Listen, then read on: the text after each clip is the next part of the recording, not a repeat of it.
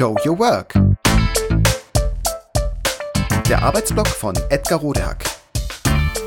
Organisationsberatung, Teamentwicklung, Business Coaching. Heute Raus aus dem Stress. Die Burnout-Uhr. Menschen geraten oft in Stress und in Schieflage, weil sie überengagiert sind. Wie kommt das? Was ist zu tun, um das zu verhindern? Was, um in einer guten, professionellen, gesunden und leistungsfördernden Verfassung zu bleiben?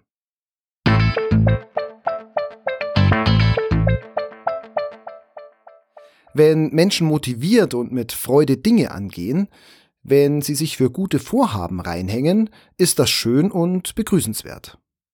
Allerdings übersehen manche dabei einen wichtigen Aspekt. Nur wenn es uns gut geht, können wir dafür sorgen, dass die Dinge auch gut werden. Oft fühlen wir uns denn auch eher ungut. Wieder einmal ist sehr viel zu tun. Wieder einmal wissen wir nicht so recht, wie wir die vielen Aufgaben abarbeiten sollen. Wieder einmal fragen wir uns, wie wir mit dem Druck und dem Stress umgehen sollen.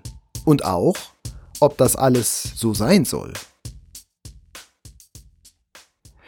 Phasen, in denen es hoch hergeht, sind völlig normal. Normal ist auch, dass wir solche Phasen aushalten und auch auszuhalten haben. Für uns ist das nicht schlimm. Im Gegenteil gibt uns das oft sogar den Kick. Denn wir wissen, die Anstrengung wird sich lohnen. Nachher werden wir zufrieden auf ein passables Ergebnis schauen. All das ist also normal für uns. Unter normalen Umständen. Normal bedeutet, dass auf beanspruchende Phasen, die unseren vollen Einsatz erfordern, ruhigere Phasen folgen. Dann können wir aufräumen, nacharbeiten, Erfahrungen nachbesprechen und uns für das nächste heiße Projekt wappnen. Wir können regenerieren, um wieder voll da sein und leisten zu können. macht sich bei Einzelnen oder auch im Team, der Abteilung, der Unternehmung dagegen immer öfter ein allgemein ungutes, unzufriedenes, gestresstes Gefühl breit, ist das ein eindeutiges Zeichen dafür, dass hier keine normalen Umstände herrschen. Hier brennt gerade gehörig etwas an. Und zwar auf individueller und auf unternehmerischer Ebene. Die gute Stimmung, die Leistungsfähigkeit und die Gesundheit stehen auf dem Spiel. Und zwar auf längere Sicht. Und damit auch die Wertschöpfung und der Profit. Wird bei uns immer öfter alles zu viel? Sind die Zeitpläne länger schon eng gesteckt? Haben wir uns mal wieder viel vorgenommen? Wissen wir schon wieder nicht, wie wir das alles schaffen sollen? Können wir unsere Überstunden schon längst nicht mehr zählen? Oder sind wir die letzten Wochen gar nicht mehr zur Ruhe gekommen?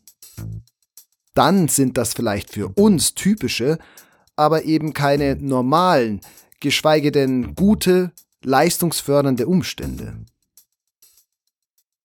Sondern ungesunde, die uns und unsere gute Leistung einschränken.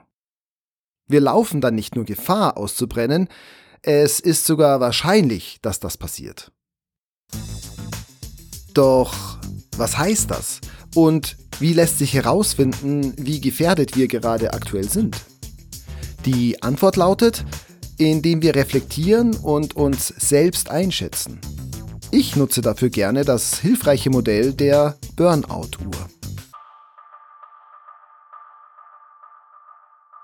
Die Burnout-Uhr zeigt in zwölf Schritten, wie Menschen ausbrennen. Das Modell stellt also einen typischen Verlauf des Ausbrennens dar. Es hilft sich und sein Umfeld einzuschätzen und die Frage zu beantworten, brenne ich, Brennen wir noch für die Sache? Oder bin ich bzw. sind wir gerade dabei auszubrennen? Wie jedes Modell bildet auch die Burnout-Uhr nicht alle Facetten der echten Welt ab. Und schon gar nicht reicht die Uhr für eine klinische oder medizinische Diagnose. Für eine persönliche Reflexion aber oder auch eine Teamreflexion ist es erfahrungsgemäß ein sehr gutes Mittel. Schließlich geht es stets um die, ja, buchstäblich überlebenswichtige Frage, wie leistungsfähig sind wir gerade noch? Die zwölf Phasen der Burnout-Uhr. Erstens. Sich beweisen. Idealismus. Für alles, was wir tun, brauchen wir genau diese Motivation der guten Idee. Nur wenn wir davon überzeugt sind, dass es sich lohnt, werden wir tätig. Das ist ein interessantes Projekt. Das machen wir. Dieser erste Schritt ist unkritisch. Zweitens. Verstärkter Einsatz. Das macht Spaß. Das macht Sinn. Das wird zwar knapp, aber wir schaffen das schon. Auch dieser Schritt ist unter gesunden, also nicht zwanghaften Umständen normal und gut. Wenn also die Anforderungs- und Kompetenzprofile aufeinander passen, wir also noch in der Komfort- oder Lernzone agieren können und im Flow sind, ist also alles noch okay. Drittens. Subtil eigene Bedürfnisse vernachlässigen. Eigentlich bräuchten wir jetzt mal eine Pause, aber es hilft dir nichts. Das dokumentieren wir später. Wichtiger ist, dass wir jetzt schnell entwickeln und deployen. Ich bleibe noch eine Stunde im Büro und mache etwas für die Arbeit fertig. Fangt ihr schon mal an mit der Bandprobe. Immer öfter werden eigene Bedürfnisse hintangestellt. Vereinzelt und als Ausnahme ist das kein Problem. Jetzt aber wird es zur Gewohnheit. Viertens. Konflikte und Bedürfnisse verdrängen. Ach, die im Betrieb, die beruhigen sich schon wieder. Ich muss ja auch nicht wirklich bei jeder Probe dabei sein. Sowohl die eigenen Bedürfnisse wie auch die Bedürfnisse anderer werden immer öfter kleingeredet, verdrängt, übergangen. Dies geschieht manchmal bewusst, oft aber auch unbewusst. Die jetzt auftretenden Konflikte werden ausgeblendet, heruntergespielt oder eben verdrängt.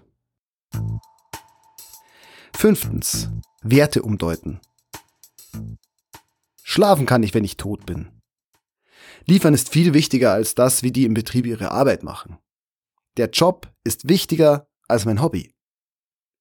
Um das eigene veränderte Verhalten sich selbst und anderen gegenüber erklärbar zu machen und auszuhalten, werden in den immer häufiger auftretenden externen wie internen Konflikten Werte umgedeutet. Und das aus voller Überzeugung. Schließlich arbeitet man ja für eine wichtige Sache.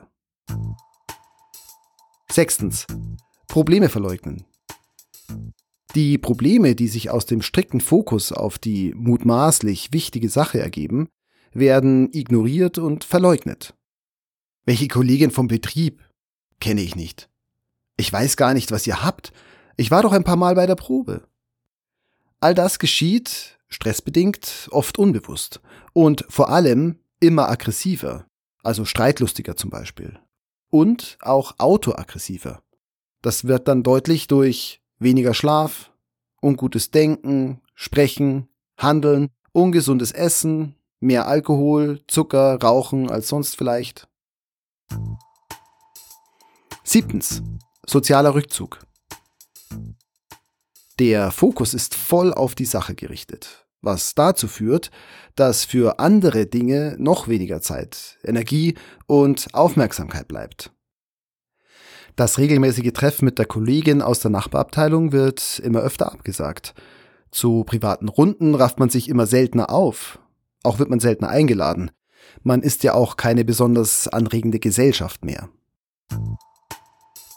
Achtens. Offensichtliche Verhaltensänderung. Das Umfeld zieht sich zurück.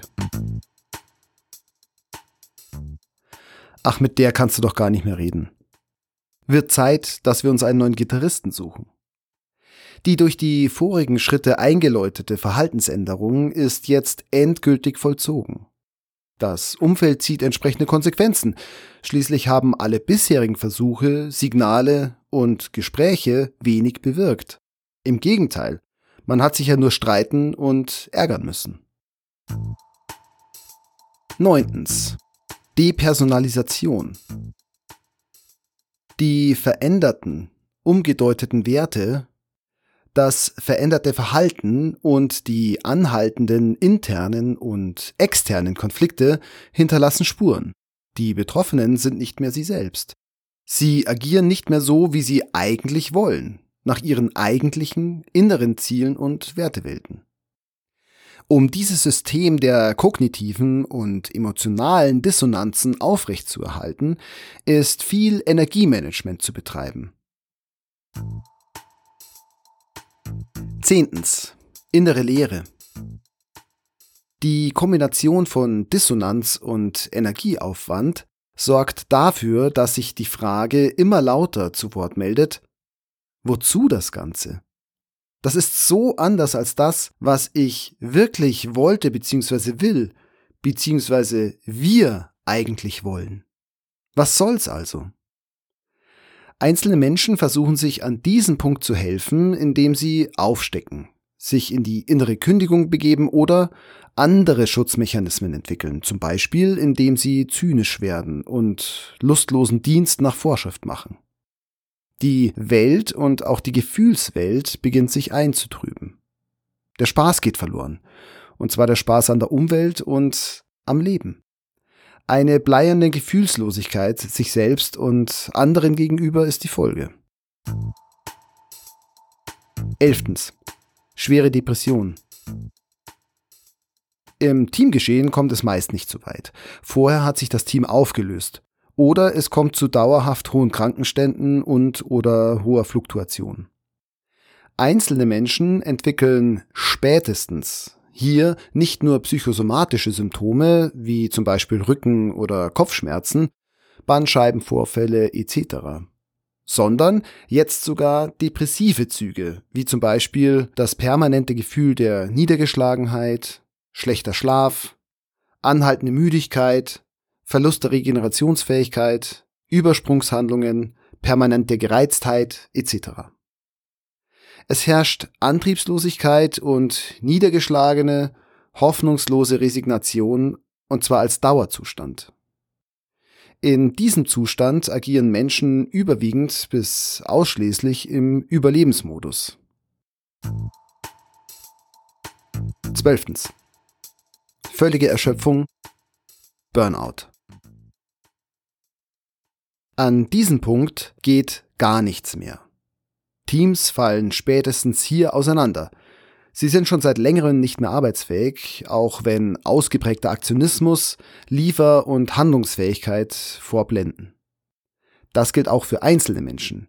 Auch sie sind nicht mehr arbeitsfähig, auch wenn sie sich und anderen durch Betriebsamkeit anderes versuchen vorzutäuschen. Intern übrigens wie extern.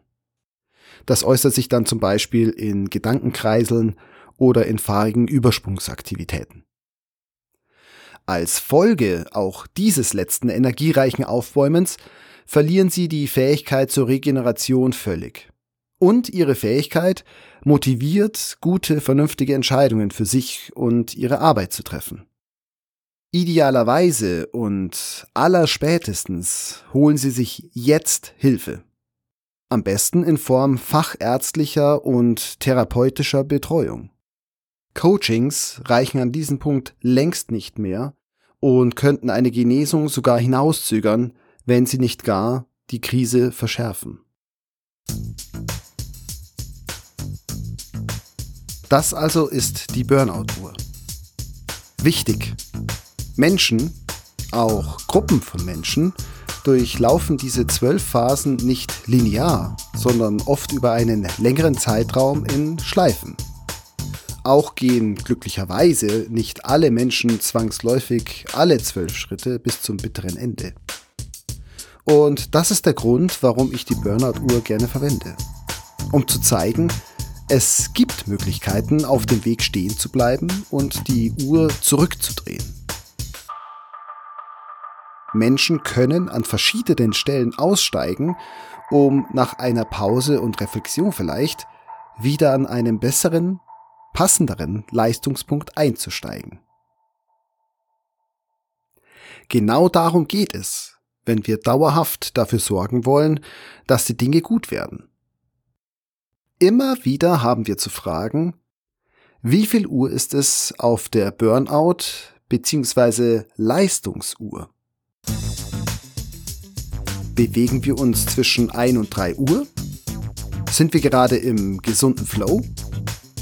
Oder ist es schon etwas später und vielleicht sogar zu spät? Arbeiten wir übermäßig angestrengt? Machen wir ärgerliche Fehler? Streiten wir uns mehr und härter als sonst? Sind wir gerade dabei, den Spaß zu verlieren? Mit anderen Worten, sind wir so gut, wie wir sein könnten und sogar vielleicht sein müssten? Falls nicht, wird es höchste Zeit, innezuhalten, die Uhr zurückzudrehen und die Dinge besser anzugehen.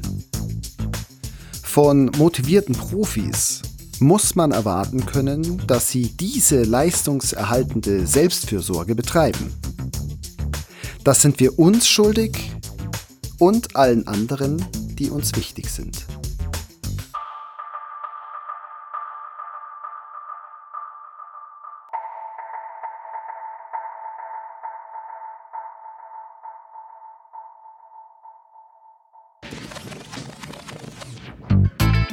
Das war Show Your Work. Der Arbeitsblock von Edgar Rodehack. Organisationsberatung, Teamentwicklung, Business Coaching. Mehr über mich erfahren Sie auf www.rodehack.de oder direkt im Blog auf www.trellisterium.de.